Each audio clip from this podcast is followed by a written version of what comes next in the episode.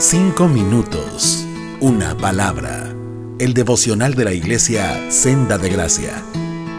¿Qué tal? Muy buen día a todos los que nos escuchan por este medio. Mi nombre es Alex Monarres. En esta ocasión vamos a ir al libro de Job. Vamos a estar escuchando qué Dios nos habla a través de ese libro. Y vamos a empezar en el capítulo 1, versículo 4 y 5.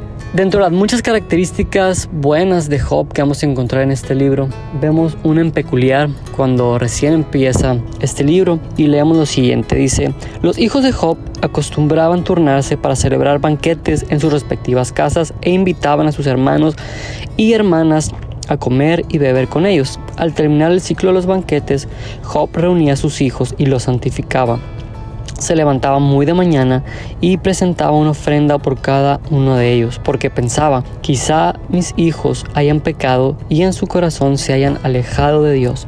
Estas cosas eran costumbre en Job. Recientemente, o sea, ayer presentamos mi esposa y yo a nuestro niño, nuestro pequeño Dalí, tiene apenas va a cumplir siete meses. Obviamente uno de tantos, si no es que el más grande temor de todos los padres cristianos, específicamente puedo decirlo, es que nuestros hijos no conozcan al Señor, es que nuestros hijos no sean salvos, que no encuentren esa salvación de parte de Dios para ellos. Durante muchos años hemos tenido a veces malas enseñanzas acerca de este tema. En demasiadas ocasiones hemos escuchado mal aplicado el texto que dice instruye al niño en su camino y de viejo no se apartará de él. Hemos tomado promesas y las hacemos como si fueran reales en nuestras vidas. También que dice, eh, cree en el Señor Jesús y serás salvo y tú y toda tu casa.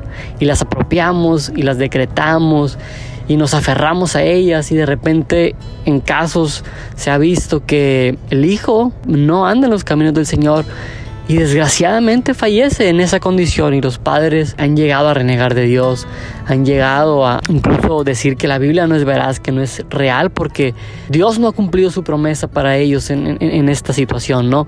Porque Dios prometió que iban a ser salvos todos los de mi casa y no fue así. Pero realmente la Biblia no enseña o no promete tal cosa.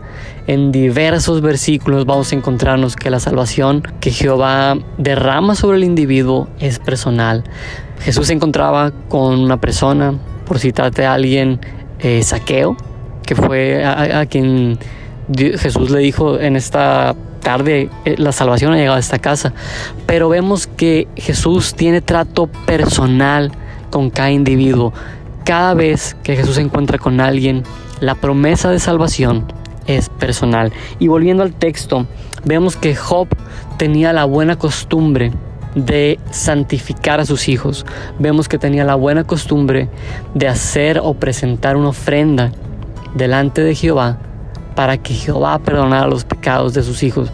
No sé, y la Biblia tampoco nos especifica aquí si Job creía que él haciendo esto Dios iba a perdonar los pecados de sus hijos. No sabemos tampoco cuál era el corazón de los hijos de Job. No sabemos si el corazón de los hijos de Job estaban inclinados a Jehová o no. Pero vemos esta buena característica de Job, ¿no? Job se presenta de mañana, presenta holocausto, santifica a sus hijos con el fin de que el Señor perdonara si acaso hubiera algún pecado de parte de ellos. ¿Qué enseñanza podemos sacar de esto? Dos cosas. Número uno, padres, en este caso a mí también, tenemos una labor delante del Señor, que es llevar a nuestros hijos a sus caminos, presentar a nuestros hijos delante de Dios en oración, rogarle al Señor por su misericordia y que Dios en su grandísimo amor y misericordia alcance a nuestros hijos. Y la segunda enseñanza que podemos tomar en esto es que la salvación únicamente es de Jehová. Podemos hacer coloquialmente hablando, circo, maroma teatro para que nuestros hijos conocieran al Señor, pero la salvación es de Jehová y la decisión es de nuestros hijos. Nuestros hijos, decía ayer el pastor Jaime, un día Dalí va a tener que tomar la decisión de seguir o no al Señor, pero que no quede porque nosotros como padres, mi esposo y yo, no le inculcamos los valores cristianos, no le enseñamos de quién es Cristo, no le mostramos su condición de pecador, pero a la vez la salvación que encontramos en el Evangelio de Cristo. Tomemos pues la labor que nos toca como padres, rogándole al Señor, presentando a nuestros hijos diariamente en oración, pidiendo por ellos, pero también confiando en que Jehová es quien salva. Y confiemos y descansemos en su amor y en su misericordia. Nos escuchamos en el próximo devocional. Dios te bendiga. Cinco minutos. Una palabra